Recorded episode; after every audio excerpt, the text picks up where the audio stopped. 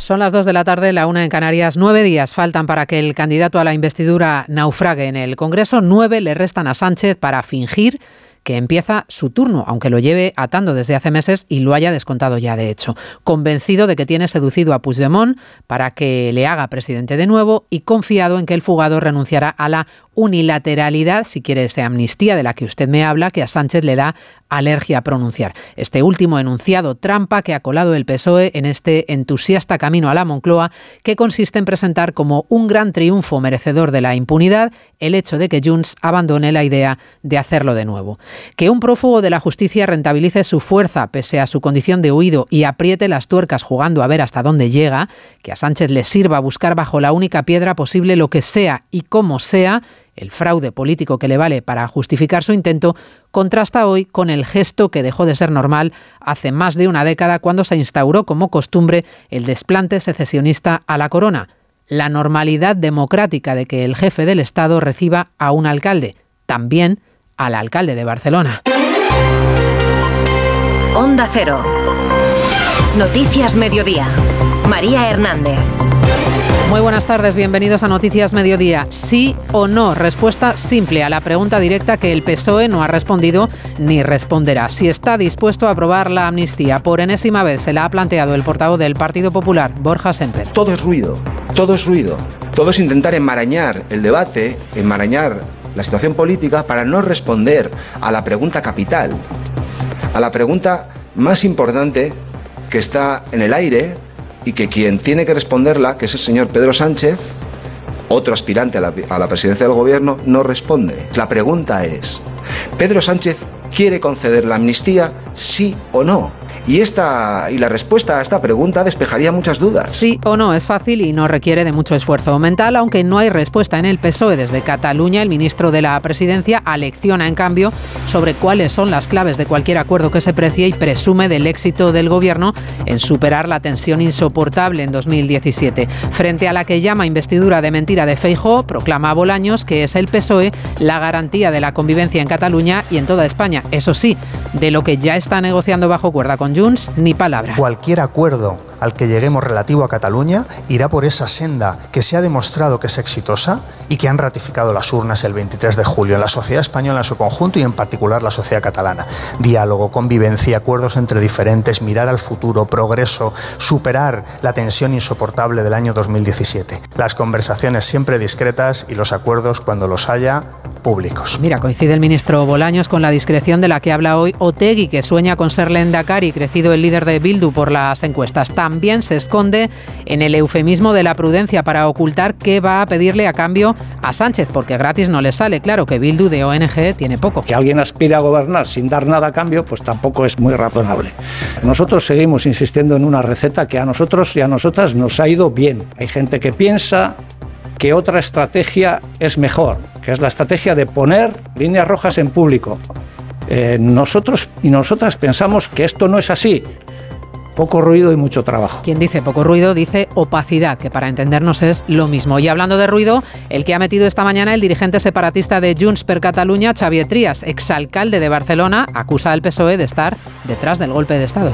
Home, jo crec que els socialistes estaven darrere. Hombre, yo creo que los socialistas estaban detrás de eso. Del 23F? Del 23F. I tant. Y tanto. Y tanto. Junts negocia con el PSOE la investidura y Trias dice que el PSOE promovió la sonada del 23F y se queda tan contento. Repasamos el resto de la actualidad de la mañana en titulares con Paloma de Prada y Cristina Rovirosa. El gobierno confirma que las tres mujeres asesinadas este fin de semana, una en Murcia, dos en Valencia, son casos de violencia de género. Septiembre se ha convertido en un mes negro con siete asesinatos machistas. Igualdad vuelve a convocar el comité de crisis. La madre denuncia el olvido de su hijo con trastorno del espectro autista dentro de un autobús escolar en Leganés, Madrid. El menor de 11 años se quedó encerrado en las cocheras y fue encontrado deambulando a dos kilómetros de distancia seis horas después. La policía investiga en Almendralejo, Badajoz, la difusión de imágenes de menores desnudos creadas con inteligencia artificial que ha denunciado un grupo de madres. Los autores del montaje se podrían enfrentar a penas de hasta nueve años de prisión. El presidente de Canarias, Antonio Clavijo, reclama para el archipiélago el mismo tratamiento tratamiento en materia migratoria que la Unión Europea va a dar a la isla italiana de Lampedusa. Francia se compromete a ayudar al gobierno de Meloni y a controlar su frontera. La menorca talayótica ya es patrimonio mundial. La UNESCO reconoce el valor universal y excepcional del legado prehistórico de la isla Balear. España, con 50 enclaves, se sitúa entre los cinco países del mundo con más bienes registrados. El 19 de noviembre se celebrará una nueva edición de la carrera Ponle Freno en Madrid, que tendrá como embajadores a los atletas Martín Fid y Abel Antón. Se ha activado también una carrera virtual y la recaudación se destinará a las víctimas de accidentes de tráfico. Y del tiempo, la lluvia pierde intensidad, ya se queda solo en el norte del país, aunque la tregua durará apenas 48 horas, ya que una nueva dana se dirige hacia la península. En la última semana del verano astronómico vamos a tener un muestrario de lo más variopinto, desde ratos de sol a tormentas eléctricas, pasando por granizo y noches tropicales en el Mediterráneo. Hoy lo que toca son lluvias en Galicia y en el resto de comunidades del Cantábrico y algún chubasco en Canarias y Baleares. En el resto, sol y nubes. Las mínimas serán aún cálidas en el este, 20 grados en Valencia o Barcelona, pero ya frescas en Madrid, Castilla-La Mancha y Castilla y León, donde no superarán los 10. Las máximas se mantendrán agradables. Europa. Noticias Mediodía. Onda Cero. María Hernández. De hoy en nueve días, votación de la investidura de Feijóo, que será fallida. Ya lo sabe el candidato, no va a ser una sorpresa para nadie, aunque el líder del PP mantiene su ronda de contactos para evidenciar hasta dónde no está dispuesto a llegar, al contrario que Sánchez. Cierra esta tarde con el PNV, encuentro de la número dos, Cuca Gamarra, con el portavoz parlamentario Aitor Esteban. Ya tiene el no, pero mantiene el ritual y además empieza ronda con empresarios y sindicatos para contarles cuál es su proyecto. Feijóo no conseguirá la investidura, tampoco va a lograr que el PSOE le responda a una pregunta muy simple, si aprobará la amnistía para los golpistas del proceso o no. La pregunta del millón que sigue sin respuesta, José Ramón Arias. Y que los populares consideran capital para despejar una duda que solo puede hacerlo Pedro Sánchez. El portavoz Borja, Serpen, Borja Semper considera que de ello depende el futuro de la legislatura. ¿Pedro Sánchez está dispuesto a conceder la amnistía? ¿Sí o no? ¿Quiere conceder la amnistía para ser presidente del gobierno? ¿Sí o no? Con todo el respeto al, resto de dirigentes políticos que aspiran a ir al albur de Pedro Sánchez a reeditar un gobierno. No son los relevantes. Lo relevante es la respuesta que dé Pedro Sánchez a esta pregunta directa la Dirección Popular que va a seguir manteniendo reuniones con organizaciones sociales y también coincide con la presidenta madrileña que antes de un capítulo de cesiones rupturistas sería mejor que hubiera una llamada a las urnas con las cartas de todos sobre la mesa. En cuanto al debate de mañana en el Congreso sobre el uso de las lenguas cooficiales, los populares confirman que hablarán en castellano porque no harán el canelo. Ha defendido Borja siempre además el acto en la calle del próximo domingo, acto político contra la amnistía, al que por cierto no va a acudir Vox. Esta mañana desde el PNV el presidente Ortúzar ha mandado doble mensaje, por un lado al PP, al que reitera el no, ya ha sabido, dice que entiende eso sí, que Feijó lo siga intentando, y por otro a Sánchez, al que pide que se ponga a trabajar ya en serio, ha dicho, ya en serio a negociar la investidura y también la legislatura. Sería un balance pobre que en un proceso de diálogo como el que ahora podemos empezar y se dan las condiciones para ello, solo hablemos o nos conformemos con que Sánchez sea elegido para que no venga un gobierno de extrema derecha y de la derecha. Sánchez nos tendrá que decir para qué quiere la legislatura. Otra pregunta para Sánchez, ¿para qué quiere la legislatura? Bueno, estamos en la semana previa al debate de investidura y un día antes de que Bruselas, con toda probabilidad, aplace su decisión de hacer oficial en la Unión Europea el catalán, el euskera y el gallego, la condición exigida por Junts per Catalunya, por Puigdemont. Con todo esto pendiente, se estrena este lunes en Nueva York, donde va a participar en la ciudad anual de la ONU, la cita anual de la ONU, la Asamblea General de Naciones Unidas. Ha llamado la atención el hecho de que Sánchez, el presidente en funciones, se haya desplazado a Nueva York con un total de 107 personas es el número total de acreditaciones que se han solicitado a la ONU por parte de la comitiva del presidente, que sigue estando en funciones, más de 100 personas que suponen un gasto considerable para el erario público. En unos minutos va a llegar a la sede de la ONU, donde esta tarde se verá con el secretario general, Antonio Guterres, y donde el miércoles va a intervenir en el pleno de esa Asamblea de la ONU, corresponsal en Estados Unidos, Agustín Alcalá. Pedro Sánchez participa a lo largo de la mañana en varias reuniones sobre los objetivos de desarrollo sostenible que se marcó en el año 2015 2015 la ONU y que siguen sin cumplirse en su mayor parte porque el planeta sigue amenazado por el calentamiento global. La guerra de Ucrania ha aumentado el número de pobres y el hambre en África y en Asia y las mujeres continúan teniendo muchos problemas para acceder al mercado de trabajo y recibir una educación digna. El líder socialista estará tres días en Nueva York y fuentes de Moncloa aseguran que si es preguntado por alguno de los más de 150 jefes de gobierno y de Estado que estarán en la ONU estos días sobre el proceso de investidura, les dirá que está convencido de que obtendrá los apoyos necesarios para continuar al frente del gobierno y que su presencia aquí demuestra la normalidad institucional en nuestro país y la seriedad con la que actúa el Ejecutivo para defender los intereses internacionales de España.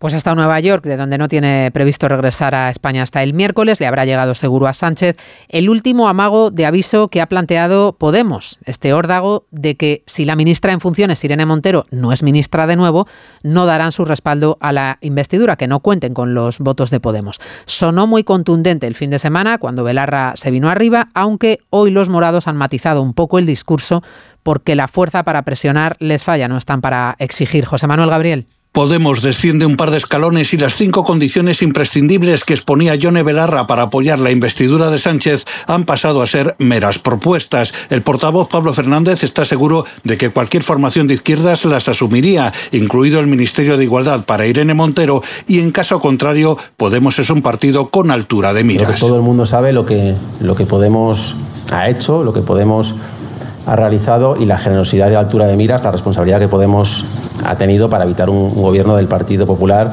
y de Vox. Esa responsabilidad la seguiremos teniendo. Desde Sumar, que es quien negocia directamente con el PSOE, se insiste en que no es tiempo de nombres ni carteras, sino de ideas y programas. No debería ser una noticia, pero el caso es que lo es, que el rey reciba en audiencia en Barcelona al alcalde de la ciudad. Esto lleva sin pasar 17 años, en concreto desde que Barcelona tuvo su último alcalde del PSOE, que fue Jordi Hereu.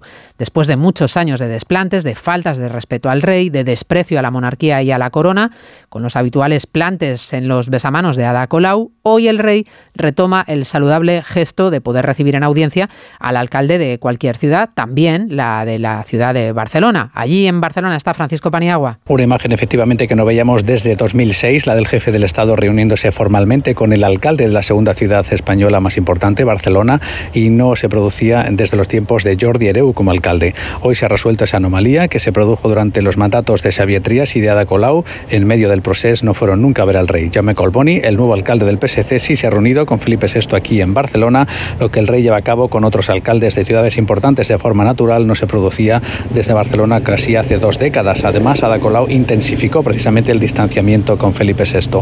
La reunión ha durado 75 minutos, según el comunicado que ha emitido el ayuntamiento, ha transcurrido con cordialidad y marca la recuperación de la normalidad institucional 17 años después de una audiencia entre la corona y un alcalde de Barcelona.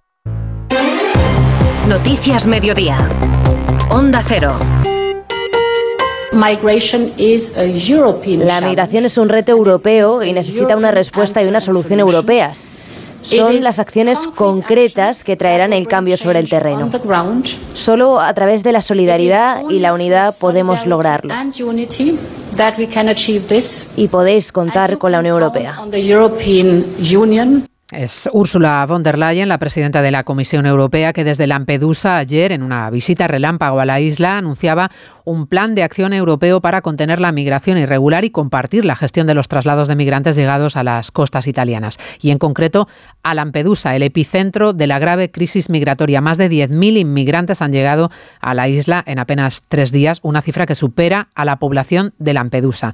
Francia promete ayuda a Italia en el control de las fronteras y el gobierno de Meloni aborda la crisis y promete un giro copernicano en la gestión de la inmigración irregular. Corresponsal en Roma, Darío Menor. Después de recibir ayer en Lampedusa la presidenta de la Comisión Europea, Ursula von der Leyen, la primera ministra italiana, Giorgia Meloni, ha convocado hoy un Consejo de Ministros para aprobar un decreto que alargue el tiempo de permanencia de los migrantes en los centros de acogida hasta un máximo legal de 18 meses, de manera que pueda garantizarse su expulsión en caso de encontrarse en situación irregular. Con esta medida y la misión naval que espera que la Unión Europea despliegue en el Mediterráneo, Meloni pretende darle un giro copernicano al desafío migratorio. Para esta labor necesitará el apoyo de Francia, cuyo ministro del Interior, Gerald Darmanin, de visita hoy en Italia, ha dejado claro que París colaborará para el control de las fronteras, aunque sin acoger a los desplazados llegados a Lampedusa. Italia es uno de los países más tensionados por la llegada de migrantes, pero también lo es España y en concreto la ruta atlántica hacia Canarias. Y de ahí que el presidente de las islas, Fernando Clavijo,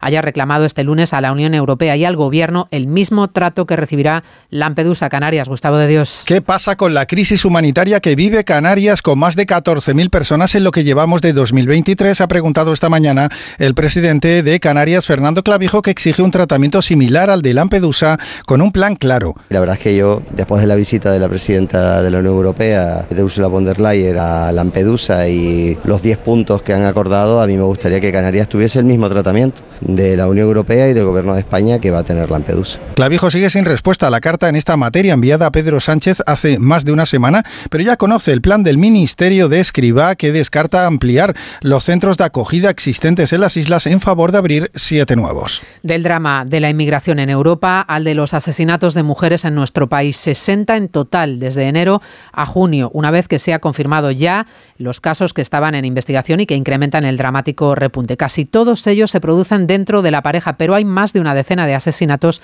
cometidos fuera, la gran mayoría por conocidos de la víctima, Belén Gómez del Pino. Así es, en 10 de los 13 feminicidios detectados en el primer semestre del año, el asesino era familiar, sobre todo descendientes o amigo de la asesinada. En 2022 fueron 34 los asesinatos de mujeres fuera del ámbito de la pareja y en todos el asesino era conocido de la víctima. Destaca esa falsa seguridad Victoria Rosell, delegada del Gobierno contra la violencia de género. El domicilio, la vivienda, parece eh, un sitio eh, seguro, es, es evidentemente un, un lugar de, de, mayor riesgo para, para las mujeres. ¿no?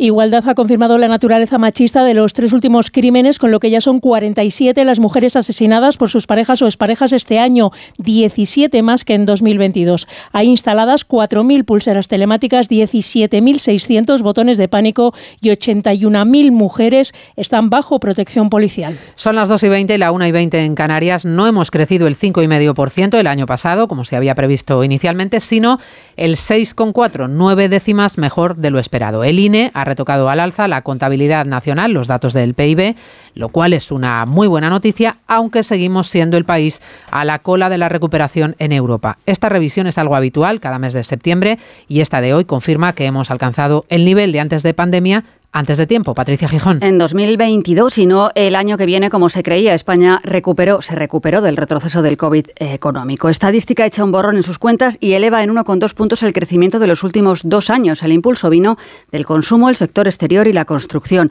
Pero de cara al futuro, Nadia Calviño, vicepresidenta económica en funciones, reconoce en la sexta que creceremos con menos fuerza, entre otras cosas, por los tipos de interés. Pero evidentemente la perspectiva es de una ralentización en los próximos meses. Eh, yo espero que que podamos estar en una senda que nos permita seguir creciendo y con una inflación cada vez más baja tras la revisión del INE, el Gobierno espera que la deuda baje del 110% un año antes de lo que se esperaba en 2023. Hoy hemos conocido que el Gobierno francés va a permitir vender carburante por debajo del precio de coste a partir del mes de diciembre, una medida con la que se pretende controlar la inflación, autorizando a las gasolineras y durante un tiempo de seis meses a vender el carburante por debajo del precio de coste, gasolinas más baratas en todo el país.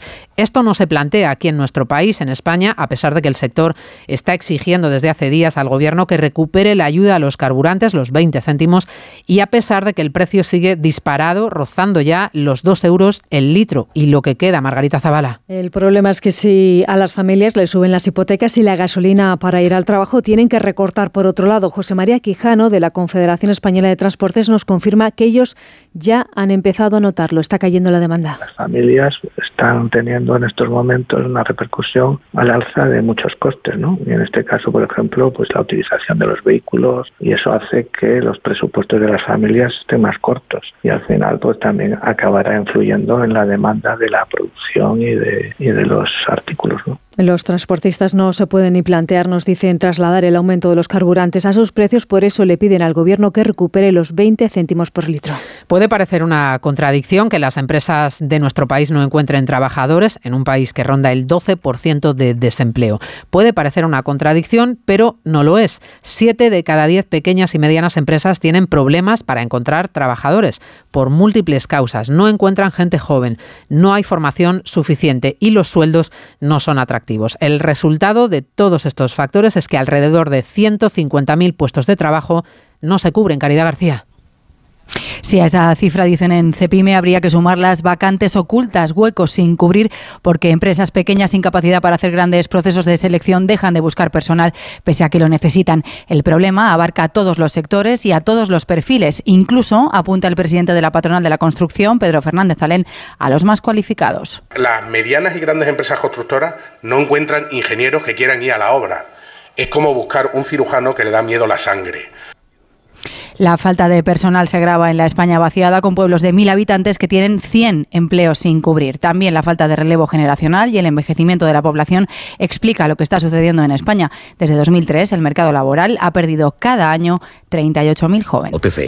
Vamos con el deporte. El Real Madrid firma un pleno de cinco victorias en Liga antes de afrontar la primera semana Champions. Oscar Conde, buenas tardes. Buenas tardes, María. Se cierra esa quinta jornada de Liga con el duelo Granada-Girona, jornada en la que el Getafe superó ayer 3-2 a Osasuna, en la que Sergio Ramos se estrenó con victoria en el Sevilla, 1-0 ante Las Palmas, en la que Pacheta debutó en el banquillo del Villarreal ganando 2-1 al Almería y en la que el Real Madrid firmó su quinto triunfo en cinco partidos, 2-1 ante la Real Sociedad. Líderes invictos los madridistas tras sufrir, eso sí, ante los donos tierras los goles de Valverde y José Lu en la segunda mitad remontaron el tempranero tanto de Barrenechea. Miran ya los blancos a su estreno Champions el miércoles ante el Unión Berlín. Debutarán también el miércoles tanto la Real Sociedad como el Sevilla. Antes turno mañana para el Atlético de Madrid, que ya está en Roma, para medirse al Alachos y los lesionados Reinildo, Soyun Kukoke, De Paul, Memphis y.